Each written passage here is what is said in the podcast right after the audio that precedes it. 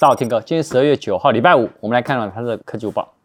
本影片由杰生通信赞助播出。我们看第一则哈，二零二二年哦，台湾人最爱用的 LINE，它有十大功能出炉哦。然后这十大功能呢，他们 LINE 团队有观察说，这一些功能呢，其实最受我们台湾用户青睐的是什么呢？第一就是。可便捷回报自身安全状态，叫 l i e 安全通报这个功能。它说，尤其是在九一八的地震事件哦，推波助澜下拿到冠军了。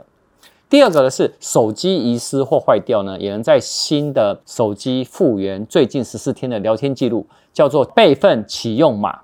好，那这个也蛮好的。然后第三个呢是换手机的时候用 LINE 的账号换机，用简单的方法，就是以行动条码移动账号。哎，这个也是大家很喜欢。那第四呢，就是选择跟复制，就长按讯息呢，可以选择跟复制部分的文字，然后利用这个呢功能，他们会觉得啊，这样子其实蛮好用的。然后第五呢是 LINE 的发票管家。那接下来其他名词呢，你可以到我们下面的资讯栏的这个新闻来看。哎，我觉得他这个应该蛮准的哦，因为他讲的这几名我都有用。嗯，苹果在上个月其实还有发布 iOS 十六点一点一嘛，那。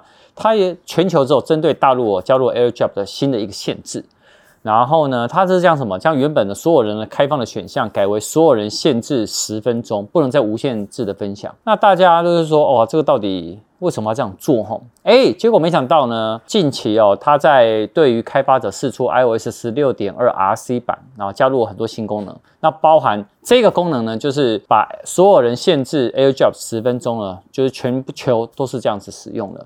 那预计呢，在 iOS 十六点二呢，在下周会正式推送。诶，大家有看一下我们 iOS 十六点二的影片吗？没有的话，赶快去看哦，因为快要推送了。那其实这个做出限制，我觉得非常的好，因为呢，它苹果其实是想说要减少不必要的一些文件共享，然后呢，或者是很多人会把 AirDrop 拿来当做一个骚扰工具的的东西。那其实你也可以看到，在日本甚至于在台湾，都有一些痴汉哦，会推播一些不雅照片来骚扰女性。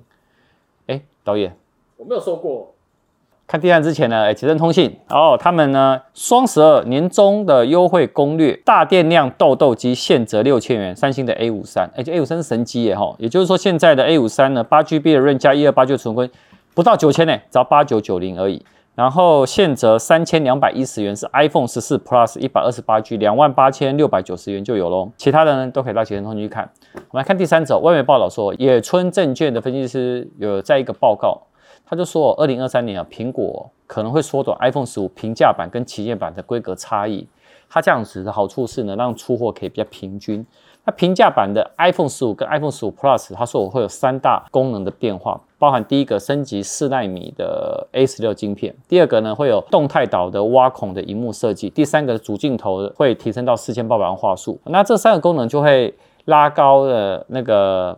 平价版的一个规格啦，那也有那种 Pro 版的 feel 哦，所以将会吸引不少人呢，可以去选 iPhone 十五或 iPhone 十五 Plus，但它还是会把一些独家的功能留给 iPhone 十五 Pro 跟 iPhone 十五 Pro Max，或者是叫 iPhone 十五 Ultra，到时候才知道。例如呢，可能六 GB 的 RAM 变成八 GB 的 RAM，然后会有潜望式的镜头，然后目前也流出说它会用固态按键取代两侧的实体的按键，然后也外媒前阵子有曝光一些渲染图啦。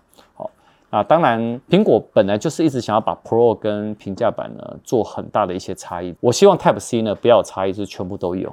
好，反正一样还早哈，现在已经十二月了，爆料再继续看下去吧。